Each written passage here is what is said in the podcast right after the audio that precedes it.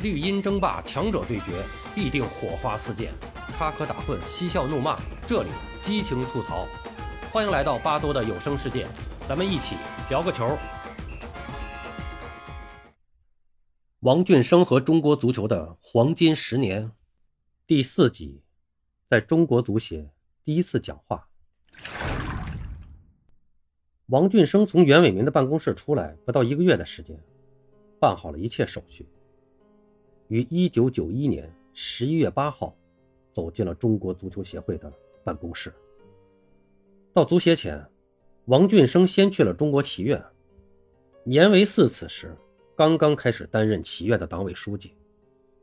王俊生也有半年多时间没有见到年维四了。这次见面，看上去年维四有些疲惫。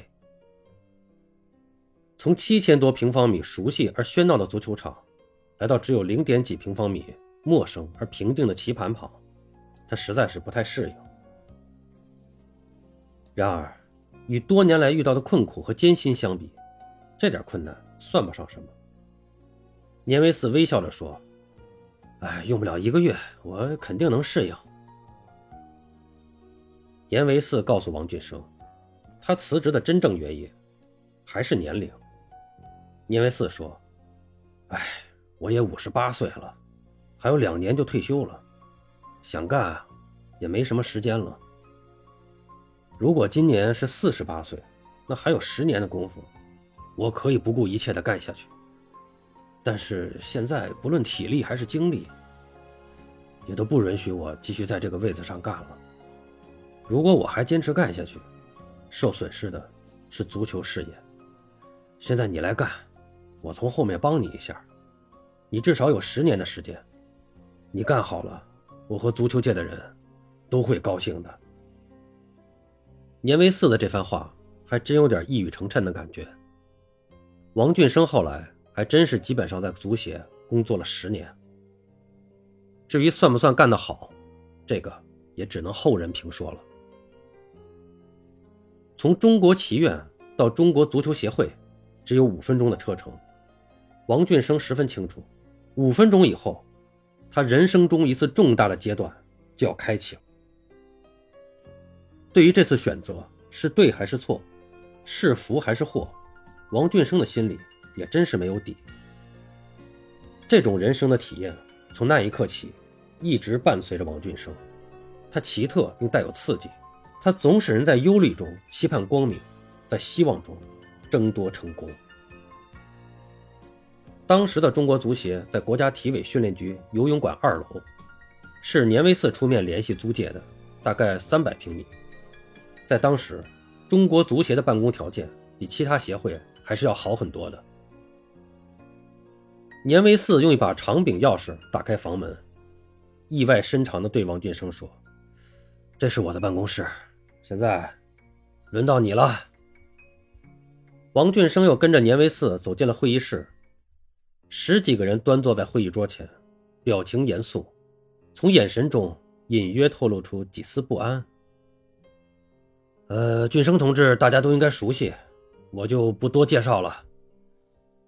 年维四宣布，国家体委党组经过慎重的研究，决定俊生同志担任咱们中国足球协会常务副主席兼秘书长。今后，同志们要在王俊生同志的领导下。继续工作。听着年威四的介绍，看着即将与他共事的人们，王俊生忽然想起了几个朋友的忠告：“你在北京体委干了近三十年，目前工作环境这么好，我听市委组织部的人说，你在党组成员中很年轻，有前途，人熟是个宝，工作起来得心应手。如果遇到困难，这么多人。”大家都熟，谁不帮你？你干嘛非要走啊？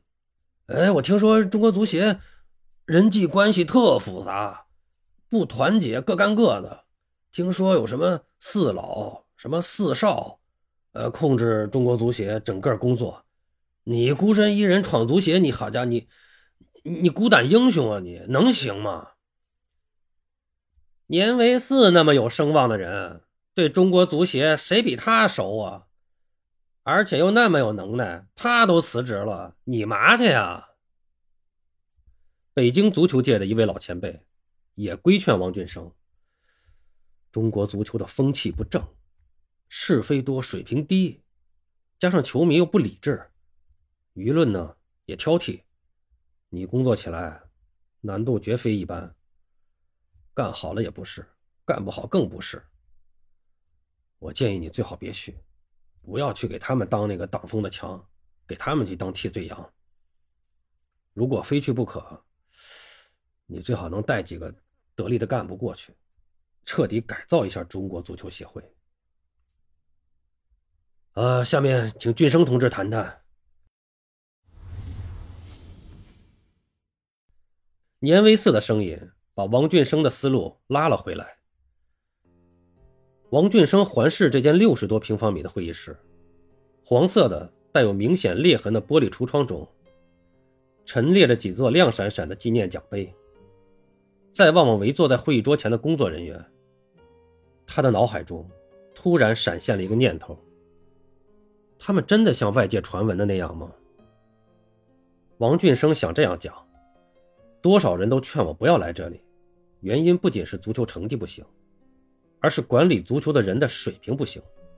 他还想说，中国足球这条船已经在风浪中多次触礁，伤痕累累，经不起狂风骇浪的冲击。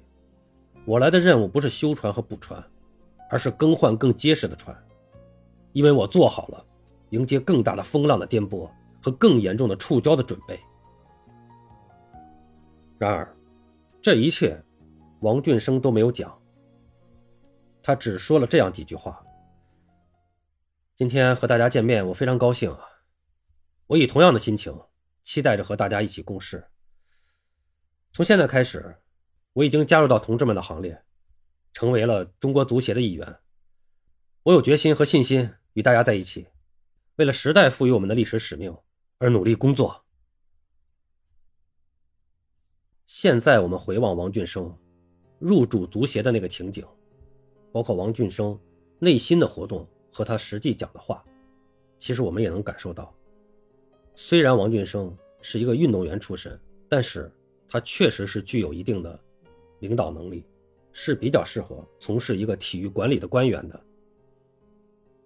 当然，这也是说在我们当下的这种管理体制之下，我们这种管理体制对官员的要求，有的时候是需要做一些官样文章的。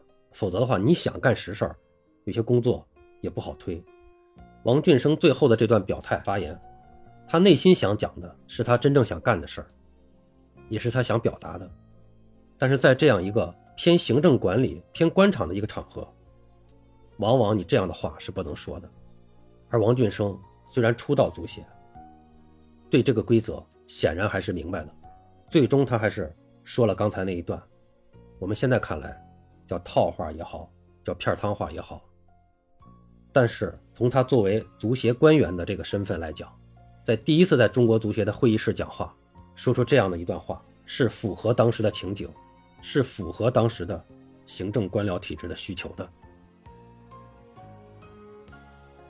好了，朋友们，王俊生和中国足球的黄金十年，今天我们就讲到这儿，我们下期继续。